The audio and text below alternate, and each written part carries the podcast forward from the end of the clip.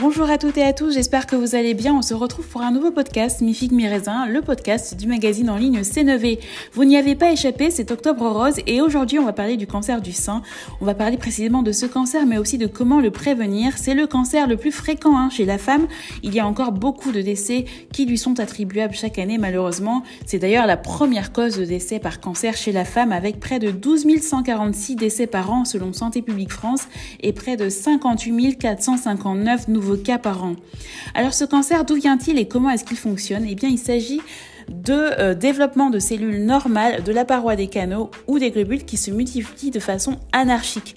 Alors ces cellules se développent de manière désordonnée et à cause de cela, eh bien elles vont former ce qu'on appelle une masse, une tumeur et dans ce cas précis, une tumeur maligne, c'est-à-dire une tumeur cancéreuse. Alors ce cancer, il a plusieurs causes et plusieurs facteurs de risque. Il n'y a pas forcément toujours de facteurs connus, mais ceux qui sont connus sont pour l'instant l'âge, l'hérédité euh, ou aussi l'environnement. Parmi les facteurs de risque connus du cancer, il y a aussi des facteurs modifiables, notamment qui sont liés au mode de vie et notamment la consommation d'alcool et de tabac.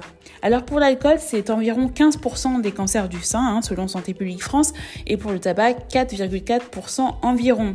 Juste un aparté sur le tabac, c'est quand même 75 000 décès par an hein, chaque année qui sont liés au tabac directement. Alors parfois, c'est difficile d'identifier une cause de cancer du sein, même si c'est rassurant de savoir la cause d'une maladie, eh bien le le plus important finalement, c'est de prévenir ce cancer du sein, un cancer qui peut être donc fatal. Alors se faire dépister, c'est important. Il y a des dépistages qui sont organisés euh, partout dans le monde et notamment en France tout le mois d'octobre pour les femmes de plus de 50 ans et même plus précisément de 50 à 74 ans sans symptômes. Alors plus on le dépiste tôt et mieux on peut le traiter. Avant 50 ans, il y a aussi des moyens, hein, bien sûr, de prévenir ce cancer en se faisant des autopalpations régulières et ou des mammographies. Alors pour les autopalpations euh, eh bien, euh, c'est recommandé à partir de l'âge de 25 ans et pour toutes les femmes. Alors, comment ça se passe? Je vais vous expliquer comment faire une autopalpation. Alors, il faut être assez méthodique. On lève le bras droit et avec les trois doigts du milieu de la main gauche, on vient palper le sein droit dans son intégralité. Alors, il faut débuter la palpation au niveau de l'aisselle et puis on avance petit à petit par petits cercles du bout des doigts. Il faut vérifier également l'absence de grosseur sous l'aisselle et on fait exactement la même chose avec le sein gauche.